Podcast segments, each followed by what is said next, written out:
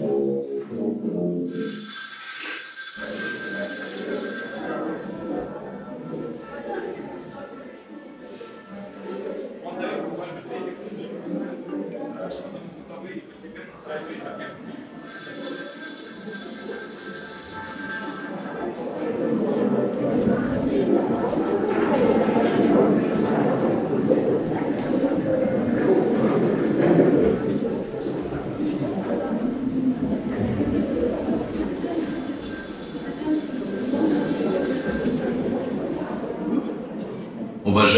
слушатели, просим вас отнестись с уважением к артистам.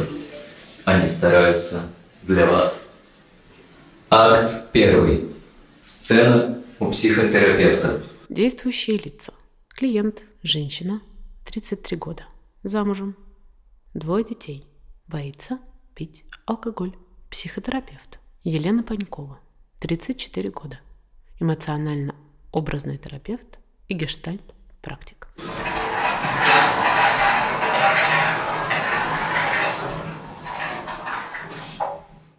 Привет. Ты как сегодня? Нормально, нормально. А нормально это как? Есть свои моменты, но в целом, знаешь, все хорошо. Ну, да, все хорошо. М, Расскажи, что тебя сегодня привело ко мне? Чего бы ты хотела? У нас э, будет корпоратив с руководителями мужа. Он очень высокий чиновник, высокопоставленный. Будет корпоратив с людьми еще выше уровнем. И в них такое правило, что надо выпивать алкоголь. А я боюсь. Так как-то э, расскажешь мне побольше про «я боюсь». Чего боишься? Слушай, я... Блин, я не знаю, с чего начать. Я не пила запоями до 18 лет. То есть я вообще алкоголь принимала так, ну, бутылку пива с друзьями, мне нравилось, там, какие-то коктейли. Идешь гулять, заходишь в магазин, берешь бутылку и все. А у меня было такое еще с детства, что где-то раз в год, неконтролируемо, там, на дне города или с друзьями на шашлыках, я напивалась до беспамятства. То есть вот меня тошнило, рвало, и это, знаешь, началось с 15 лет. А, и так было каждый год до 22, пока я не познакомилась с мужем моим нынешним. Он выпивал каждый вечер. И я стала выпивать с ним. Ну, бокал вина, полбокала вина. И в какой-то определенный момент я поняла, что я жду вечера, чтобы выпить этот бокал. Никогда больше двух-трех бокалов не было. Он допивал бутылку или начинал вторую, но вот это было после того, как мы съехались. Потом, после того, как умерла ну, моя бабушка, я ну, около полугода пила каждый день и до совершенно беспамятного состояния вечерами. То есть утром я могла сесть за руль еще пьяная, поехать там на работу. И вечером я ждала вечера, чтобы выпить. Потом случилась первая беременность, вторая беременность. Я э, родила двоих детей, и я в беременность тоже пила алкоголь. Дети, слава богу, здоровы. Но был момент, ну вот этот весь ковид, все сидели дома, все пили, естественно. Во-первых, я перестала водить пьяная. До этого я пьяная водила. А дети... У меня ребенок встал на окно, и я была пьяная. И муж был пьяный. Он каждый вечер в карантин выпивал по литров 5 пива. От него воняло. Меня это еще смутило. Воняло, вот знаешь, этим перегаром. И вот, короче, ребенок встал на окно, и я поняла, что он его открывает. Я ринулась к нему и понимаю, что у меня рефлексы просто на минимуме, то есть я могу не успеть. Я подбежала, сняла его с окна, сдернула, чуть не ударила его головой о батарею, закрыла окно и поняла, что это просто опасно. Мое пьяное состояние – это опасно. Вот уже, ну когда был этот карантин? Три года назад? С тех пор я не пью. Я очень боюсь выпить даже там, конфету с алкоголем боюсь съесть, чтобы опять не свалиться, то, чтобы выпить каждый день. У меня были случаи, я один раз пила, и на следующий день пила, и через день пила, и на четвертый день пила, А на пятый день у меня ребенок сломал руку на детской площадке. Младший. И я поняла, что вот это меня остановило. Почему кто-то обязательно должен получить травму или чуть не умереть, чтобы я перестала пить? И я боюсь этого корпоратива, я боюсь э, на нем сорваться и выпить. Я очень боюсь пить алкоголь. Ты знаешь, я сейчас так замечаю, как ты и вроде спокойно это говоришь, но мне в этом месте становится очень тревожно. Ну так, я думаю, это и материнская моя часть здесь включается. Скажи, сколько тебе было лет, когда умерла твоя бабушка? Как-то в этом месте так слезы на глазах у тебя ну, появились, и так похоже, ты их остановила. Ну, с комом в горле об этом, конечно, говорю.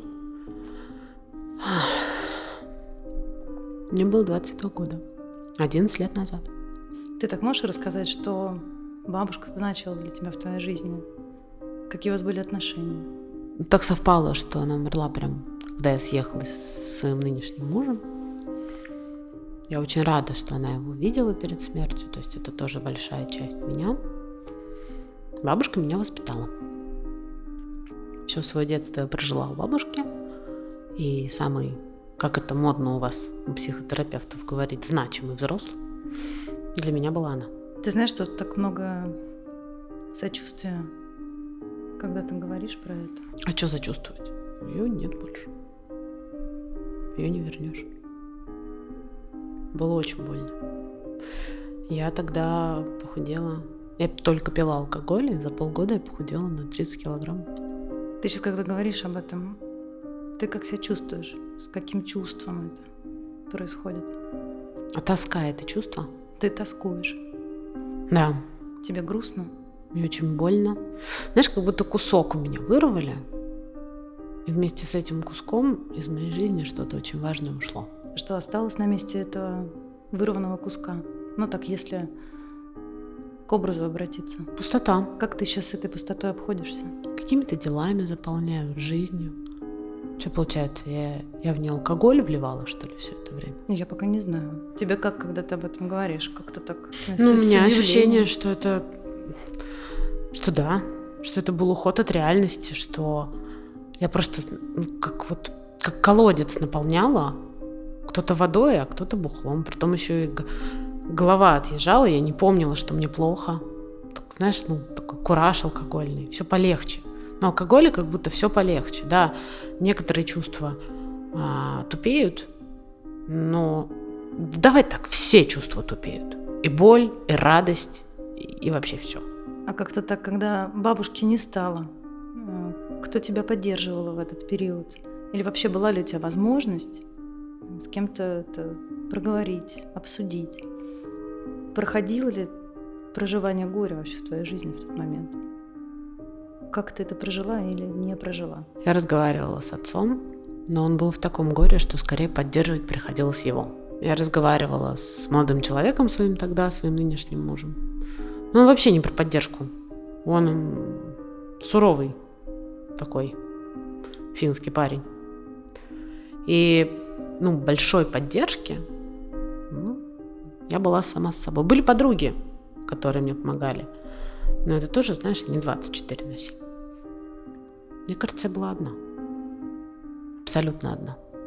Ну, я когда родила первого ребенка, я поэтому хотела второго. Потому что никто не понимает твою боль, когда ты один. То есть, ну, у кого-то тоже умирала бабушка, но такого никто не чувствует.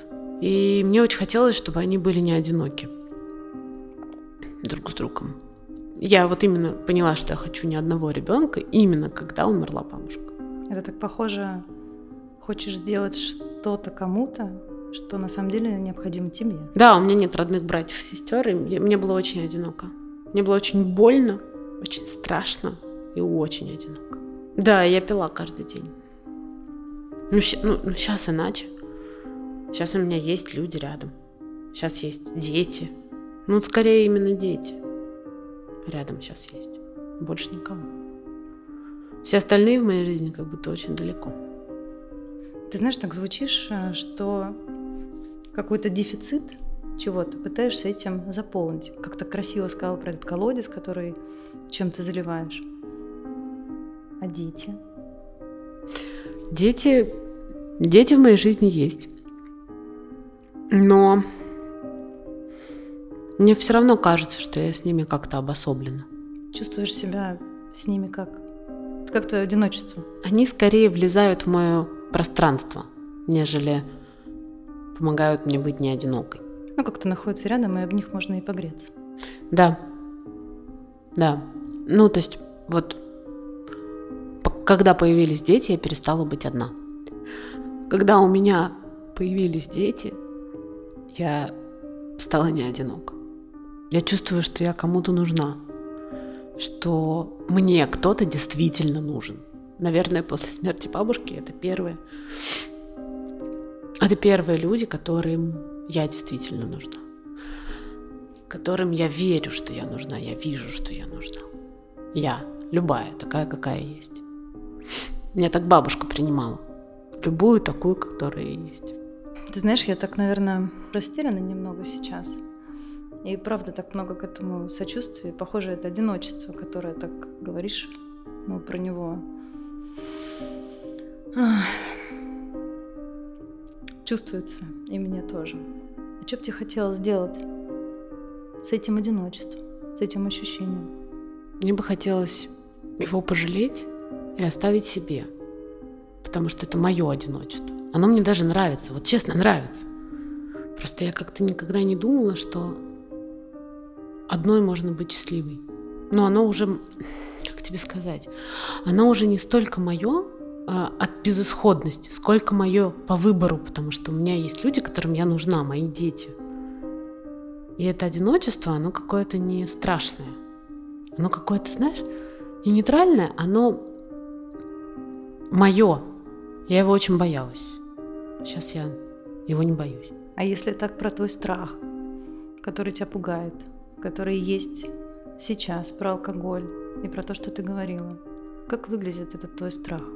Ты знаешь, он как будто часть этого одиночества, их очень хочется растащить, потому что они вообще чужие друг другу. Давай попробуем растащить. Как будто, знаешь, одиночество, он такой белый шарик, а страх такая вот, ну, вот как-то липкая черная фигня на нем, и хочется его отмыть. А так можешь их представить, разделить? Белый шарик и липкую черную фигню. Могу, я могу его помыть. Я могу его смыть, вот эту липкую черную фигню куда-нибудь в канализацию. Знаешь, даже в сточную канал на улице. Ты знаешь, я вот бы так, э, ну, не отказывалась от таких каких-то частей. Так сможешь с канализацией, все равно где-то она останется. А если так рядом тут с собой его представить, тебе как было бы сейчас комфортно это сделать? Нет, я не хочу его трогать. Я хочу Страшно? его убрать. Противно. Противно. Э, Отвращение.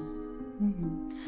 Ну, если так не рядом с тобой, давай так Давай подальше. в баночку. Давай в баночку. баночку. В баночку вот как вот забальзамируем. Безопасное пространство. Да, вот сейчас вот смоем, поставим баночку Мгм. и уберем. Да, так можно. Он там безопасен. А так если посмотреть на него в этой баночке безопасной, на этот страх, ну, жуткий, ты сейчас его боишься? Нет. А так, если этому страху сказать о том, что, слушай, страх, ну, эта липкая, противная, такая мерзительная штука, скажи, страх, я тебя пугать не буду. Я не буду тебя пугать. Как-то я его пугать не буду. Он что, тоже меня боится? Давай попробуем.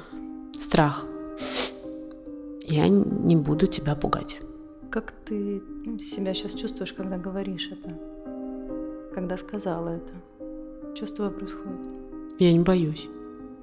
Ну, мне кажется, теперь этот страх не имеет ничего общего с, вот, с тем, что я одна. Я не боюсь остаться одна и, не знаю, мне кажется, что я... Ну, бояться это нормально, и глушить этот страх ничем не нужно. Он как будто бы есть где-то, но он не со мной. Он такой какой-то безопасный страх, который мне только поможет, если что-то случится. А как-то в детстве, в те 15, о которых ты говорила ранее, алкоголь добавлял тебе ну, ощущение, что ты не одна, что там есть компания? Теперь в этом одиночестве нет моего страха. Они отдельно. И мне не нужно не пустоту заполнять. Мое одиночество это нормально. То есть теперь дырки нет. Теперь я цельная. Сама с собой. Мне не нужно ничем себя заполнять. И алкоголем тоже. И вот у тебя предстоит скоро встреча с мужем, с его коллегами. Ну так представь, вот там будет алкоголь, они будут все пить. Ничего страшного, я выпью бокал шампанского, ничего не будет. И завтра я не буду пить.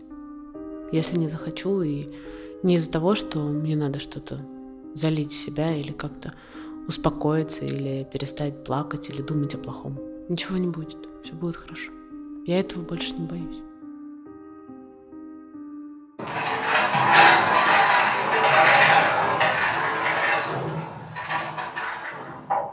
Акт второй. Анализ.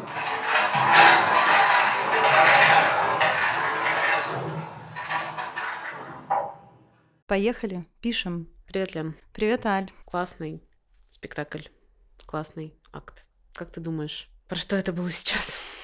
Это про вдохновение. Удивительно, да, как оно звучит? Вообще. Про вдохновение. Это знаешь, как эмоциональный отклик после. Что я чувствую сейчас? Эмоциональный отклик. Я так, наверное, все равно немного и в растерянности, но в каком-то удовлетворении, потому что я прочувствовала этот момент, что произошло. И, наверное, немного в растерянности, что так быстро. Но здесь скорость, темп и то, что происходит с клиентом, выбирает он. А я только могу быть рядом и поддержать его в этом. Ну, ты понимаешь, что это собирательный образ, который никак не связан с реальным человеком. Часто приходят люди именно с таким запросом, запросом алкогольной зависимости. Алкогольная зависимость — это частый запрос, который завуалирован чем-то. Ее ну, так не осознают, не приносят на первой сессии. Это может вскрыться, как такой, не знаю, болячка, ее можно содрать. Из нее очень как-то потом а, много чего может развернуться. Это же ну, не только про зависимость. Это может быть созависимость, когда люди живут или встречаются, строят отношения с зависимыми людьми. Это про бытовой алкоголизм, который, ну, пожалуй, присутствует в огромном количестве семей. Запрос актуальный. Скажи, пожалуйста, если это актуальный запрос и бытовой алкоголизм чаще не отслеживаем, как можно понять, что то, что с тобой происходит, это он и есть. Что это не просто бокал вина на ночь, а что это именно бытовой алкоголизм. Тяжелая зависимость. Знаешь, в этом случае я бы так опиралась и подключала бы других специалистов, своих коллег э, с медицинским образованием. Но для меня бокал вина каждый день – это точно уже бытовой алкоголизм. Если это происходит с тобой каждый день, можно заметить, что, ну, похоже, это оно. То есть, если ты ждешь того момента, когда будет можно выпить. Да. Скажи, пожалуйста, есть какие-то способы понять, вкусовые это привычки, пристрастия, или это все-таки тяжелое слово алкоголизм? Ты знаешь, так э, первое, наверное, что сейчас приходит, это, ну, ты просто попробуй отказаться от этого и в свой ежедневный ритуал не включать бокал вина или какой-то другой напиток. Посмотри, что с тобой будет происходить.